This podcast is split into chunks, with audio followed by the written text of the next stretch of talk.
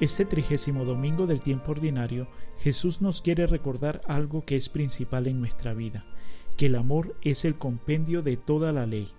San Pablo nos dice en la carta a los romanos, el que ama a su prójimo ha cumplido la ley, y el amor es el cumplimiento de la ley. El evangelista Mateo nos dice que los fariseos se reunieron para poner a prueba a Jesús, luego que éste respondiera a los saduceos dejándoles sin palabras. Nos narra el Evangelio que uno de ellos, de los fariseos, un doctor de la ley, le pregunta a Jesús, ¿cuál es el mandamiento mayor de la ley? La respuesta a esta pregunta no era fácil. Si bien nosotros conocemos los diez mandamientos y luego los cinco mandamientos de la Iglesia, para los estudiosos de la ley, para un judío, no era fácil contestar a tal cuestión, porque en la ley de Moisés se contemplan 613 preceptos y prohibiciones, por eso, ¿cuál de esos 613 es el mayor, el más importante, el que da unidad a todos los demás preceptos? Pero escuchamos la respuesta clara del Señor sin titubeos. Amarás al Señor tu Dios con todo tu corazón, con toda tu alma y con toda tu mente. Este es el mayor y el primer mandamiento.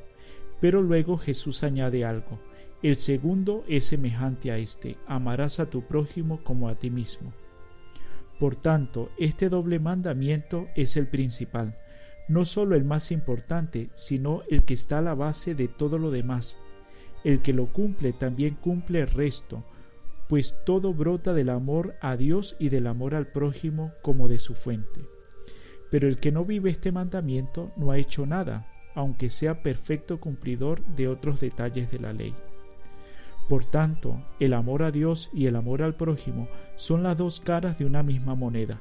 No se puede amar a Dios sin amar al prójimo y no se puede amar al prójimo sin amar a Dios. Y ante el mundo el signo visible del amor a Dios es el amor a los hermanos por aquello que nos dice el apóstol San Juan en su primera carta. Si alguno dice amo a Dios y aborrece a su hermano, es un mentiroso pues quien no ama a su hermano a quien ve, no puede amar a Dios a quien no ve. Muy queridos amigos y hermanos, hoy Jesús nos ofrece el criterio fundamental sobre el cual edificar nuestra vida, para construir nuestra vida sobre esa roca firme.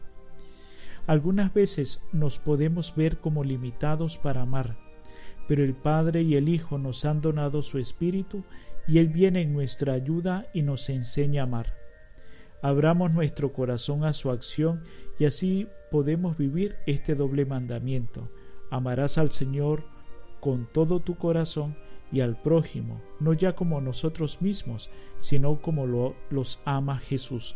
Ámense unos a otros como yo los he amado.